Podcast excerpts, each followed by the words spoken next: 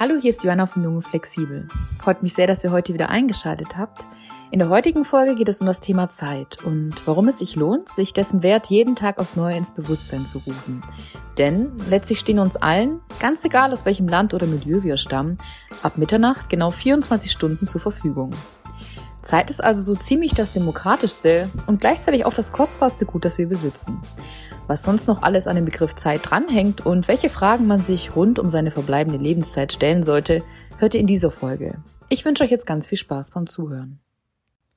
Alle elf Minuten verliebt sich ein Single über Parship. Alle zehn Sekunden stirbt ein Kind an Hunger. All das verdeutlicht Zeit. Die Sommerferien zu Schulzeiten kamen uns damals ewig vor. Nun rasen die Monate und wir haben mittlerweile Ende November. War nicht eben erst Silvester? Je langsamer man geht, je mehr erste Male man verlebt, desto intensiver kommt einem die Zeit vor. Klar, dass die Zeit im routinierten Alltag nur so an einem vorbeirast. Vielleicht hat Einstein genau das gemeint, als er davon sprach, dass Zeit relativ sei. Oder aber er meinte auch das individuelle Zeitempfinden, die innere Uhr. Etwas, was mich persönlich sehr fasziniert, da ich zu den Menschen gehöre, die sich sehr schwer damit tun, Zeit richtig einzuschätzen. Wie oft habe ich versucht, mich auszutricksen, bin früher losgelaufen, aber wie ich es drehe und wende, irgendwie fällt mir dann doch noch etwas ein, was ich ganz dringend erledigen möchte und schwupps bin ich wieder zu spät dran. Sorry an dieser Stelle an alle, die irgendwo mal auf mich warten mussten. Dafür schaffe ich es, völlig im Moment zu sein und die Zeit zu vergessen. In der Glücksforschung wird das Phänomen Flow genannt, also ein komplettes im Moment und der jeweiligen Aufgabe versinken. Auch kulturell gesehen finde ich spannend, wie unterschiedlich das Thema Zeit wahrgenommen wird. Ist es nicht verrückt, dass man in Deutschland bereits ein schlechtes Gewissen bekommt, wenn man zwei Minuten zu spät dran ist, während man zum Beispiel in Lateinamerika mindestens eine Stunde später als geplant ankommt und dabei mit offenen Armen und breitem Grinsen empfangen wird? Und klar, sich über die Unpünktlichkeit der Deutschen Bahn zu beschweren, ist mittlerweile zum Volkssport geworden. Gerade denke ich sehr viel über das Thema Zeit nach. Vielleicht, weil sie, je älter man wird, schneller denn je vergeht. Vielleicht, weil Zeit in der Pandemie einerseits stehen geblieben scheint und es andererseits ein Wettlauf gegen die Zeit ist, der aktuell in der Intensivstation Deutschlands ausgetragen wird. Wahrscheinlich kennt ihr alle den Spruch, die gute alte Zeit ist jetzt. Ein pathetischer Satz und doch so wahr. Die Zeit rast und ich verstehe immer mehr, was diese Rush-Hour des Lebens eigentlich bedeutet. Vor allem in seinen Dreißigern, wenn man sich beruflich etabliert, jemanden kennenlernt, sich niederlässt oder gar Kinder in diese Welt setzt. Jetzt, wo ich 34 bin, habe ich den Eindruck, dass ich bereits beim nächsten Fingerschnipp an der Geburtstagstafel meines 50. Geburtstags sitze. Oder tanze. Was an sich kein Problem ist. Ich mag das Älterwerden, mag meine Falten und Kurven, nur an die grauen Haare, an die muss ich mich ehrlicherweise noch gewöhnen. Kann sein, dass ich deshalb an diesem Skript sitze, weil das Warten auf das Einwirken meiner neuen Haarfarbe mich zu dieser Folge inspiriert hat. Sowieso das Älterwerden. Wie schade, dass es so verpönt ist und immer noch die Jugend als das Maß aller Dinge gilt. Wer weiß, ob sich daran irgendwann was ändert. Zumindest kann ich an dieser Stelle die Podcast-Folge von Feuer und Brot sehr empfehlen, wo sich die beiden Hosts mit dem Thema Älterwerden vor allem bei Frauen auseinandersetzen und dabei auch ihre eigenen Mütter zu Wort kommen lassen. Wirklich sehr, sehr empfehlenswert, packe ich euch natürlich in die Show Notes. Doch was bedeutet Zeit eigentlich für unser aller Leben? Ich liebe das Wort Lebenszeit, denn genau das ist es, was wir anderen schenken oder gegen Geld eintauschen, wenn wir täglich zur Arbeit gehen. Das Kinderbuch Momo von Michael Ende beschreibt diesen Mechanismus ziemlich akkurat. Es sind die Männer in Grau, die einem die Zeit stehlen. Das perfekte Märchen des Kapitalismus. Wir alle kennen den Satz, Zeit ist gleich Geld. Noch so ein Spruch. Als Selbstständige bin ich mir über den Wert der Zeit noch viel mehr bewusst. Muss dieses Meeting wirklich sein? Wie kann ich so effizient als möglich arbeiten, aber auch die Zeit, die ich für meine Gedanken und Ideen investiere, wieder ausgeglichen bekommen? Und auch bei Themen wie der Altersvorsorge spielt Zeit eine wichtige Rolle.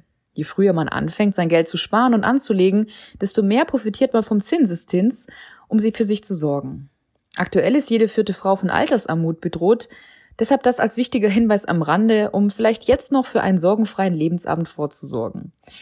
Und dann ist da noch das Thema Zeitmanagement. Tausende, wenn nicht vielleicht Hunderttausende von Büchern, die einem zeigen, wie man seine Zeit vermeintlich perfekt managt. Dabei ist es bei Momo die Schildkröte, die ihre Zeit am klügsten einsetzt, oder der Straßenkehrer Beppo, der Meter für Meter den Boden kehrt, anstatt sich Sorgen um den Müll am Ende der Stadt zu machen. Ihr merkt, dieses höher, schneller, weiter, um von A nach B zu kommen, kann es also auch nicht sein. Zur Relativitätstheorie später aber etwas mehr. Wie also empfinden wir Zeit? Zeit kann ermüdend sein und zäh wie Kaugummi. Wahrscheinlich können gerade Eltern ein Liedchen davon singen. Die Zeit mit kleinen Kindern rast, auch wenn man inmitten einer übermüdeten kurzen Nacht einfach nur möchte, dass diese schnell vorbeigeht. Doch es geht auch umgekehrt, wenn wir Zeit mit unseren Liebsten verbringen und jede Sekunde davon genießen. Um eine gute Freundin von mir zu zitieren, es darf nie zu Ende gehen. Die Wahrheit ist auch, innerhalb einer Sekunde kann sich dein Leben komplett verändern. Du kannst die Liebe deines Lebens treffen oder aber vor einem Auto erfasst werden oder irgendwas dazwischen. Je älter man wird, je mehr Verpflichtung man hat, desto kostbarer mutet die Zeit. Man überlegt, wer tut mir gut, wer nährt mich, mit wem verbringe ich nur aus Gewohnheit oder Verpflichtung Zeit meines Lebens. Vielleicht boomt deshalb das Thema Achtsamkeit. Wir ahnen und spüren, dass es da mehr gibt, als wie wir unsere Lebenszeit aktuell verbringen. Vor allem die Meditation lehrt einen, völlig im Moment zu sein und in diesem aufzugehen. Ganz egal, was Teil der Vergangenheit war oder Teil der Zukunft sein wird. Zeit ist relativ. Nicht umsonst hat Einsteins Relativitätstheorie Anfang des 20. Jahrhunderts die gesamte Wissenschaft auf den Kopf gestellt. Zeit und Raum verhalten sich immer relativ zueinander. Wie genau PhysikerInnen das erklären würden, kann ich mangels Expertise leider nicht sagen. Ich habe keine Ahnung, ob das damit zusammenhängt, aber ich stelle mir das immer so vor, dass man in einem fahrenden Zug sitzt und merkt, wie Zeit und Raum ineinander greifen und Zeit buchstäblich wie im Fluge vergeht. Das kann auch der Grund sein, weshalb mich das Thema Zeitreisen so fasziniert. Ich liebe Filme und Serien, die in ihrer Erzählweise zwischen Zeiten und gar Planeten wechseln. How I Met Your Mother zum Beispiel, Star Trek oder Gravity. Zum einen, um eine Idee davon zu bekommen, wie unsere Welt mal aussehen könnte. Zum anderen, weil ich die Perspektive der ProtagonistInnen spannend finde. Wie blickt man auf die Vergangenheit zurück? Was idealisiert man? Was verdrängt man? Hätte man ahnen können, was auf einen wartet? Hätten wir ahnen können, dass uns eine Pandemie ereilt? Nun ja, WissenschaftlerInnen hatten uns schon vor Jahren darauf eingeschworen, aber wer dachte schon, dass das, was wir aus Filmen kannten, auch mal Realität würde? Gerade jetzt frage ich mich oft, wie wir später auf diese Zeit zurückblicken. Was werden wir daraus lernen und wem werden wir verzeihen müssen? Was ist gar unverzeihlich? Vielleicht hilft hier eine weitere Eigenschaft von Zeit. Sie heilt alle Wunden. Wieder so eine Binsenweisheit, aber etwas, was in schweren Zeiten dennoch wie ein tröstendes Mantra wirken kann. Wo wir schon beim Thema Schmerz und Reue sind. Irgendwann im Leben kommt der Punkt, wo man sich mit dem Thema Bereuen auseinandersetzen muss. Irgendwann schließen sich altersbedingt bestimmte Türen. Profifußballerin oder Balletttänzer ab 30 wird dann ziemlich schwer. Auch biologisch und gesellschaftlich gesehen spüren gerade Frauen besonders den Druck, sich für oder gegen Kinder zu entscheiden. Auch wenn man nicht vergessen darf, dass auch bei Männern die Zeugungsfähigkeit nachlässt, nur wird darüber öffentlich noch viel zu wenig gesprochen. Auch das Thema Regretting Motherhood, also dass man es bereut, Kinder bekommen zu haben, rückt mehr und mehr in den Mittelpunkt. Man stellt sich also vielleicht die Frage, hätte ich anders entschieden? Wie ich, gehe ich jetzt damit um und wohin soll die Reise nun als nächstes gehen? Was mir bei allen Entscheidungen, ob groß oder klein hilft, ist, mich zu vergewissern, dass man immer nach bestem Wissen und Gewissen gehandelt hat. Aber klar, im Nachhinein ist man immer schlauer, jedoch handelt man meistens mit den Informationen, die man im Moment der Entscheidung vorliegen hatte. Deshalb No hard feelings. Und um ehrlich zu sein, glaube ich nicht an vertane Chancen. Ich möchte naiverweise daran glauben, dass alles genauso kommt, wie es kommen soll. Und wieder klopfe ich dreimal auf Holz. Eine Frage, die ich mir letztens ausstellte, war, wie viel Zeit verbringt man eigentlich mit Dingen, die man wirklich, wirklich cool findet?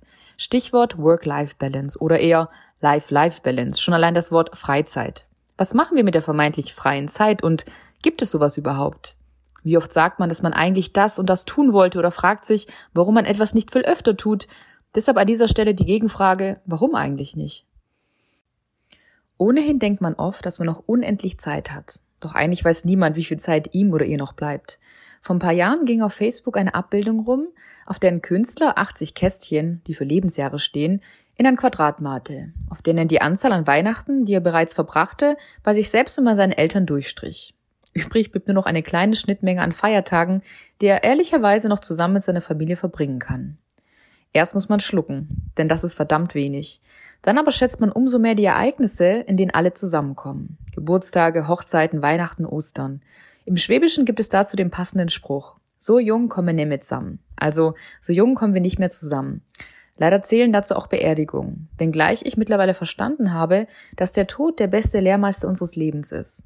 Dazu aber an späterer Stelle eine eigene Podcast-Folge. Ich verspreche, sie wird ganz und gar nicht traurig.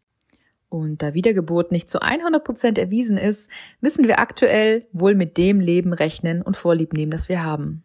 Welche Karten wurden uns zugelost? Welche Päckchen haben wir zu tragen? Was dürfen wir loslassen? Welches Geschenk können wir der Welt zurückgeben? Was soll von uns übrig sein, wenn wir irgendwann nicht mehr sind?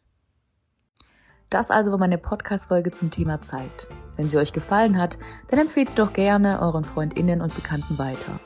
Mehr gibt es, glaube ich, nicht zu sagen, außer dass ihr vielleicht auf meiner Instagram-Seite jungflexibel vorbeischauen könnt oder auf www.jungflexibel.de. In diesem Sinne, lasst es euch gut gehen.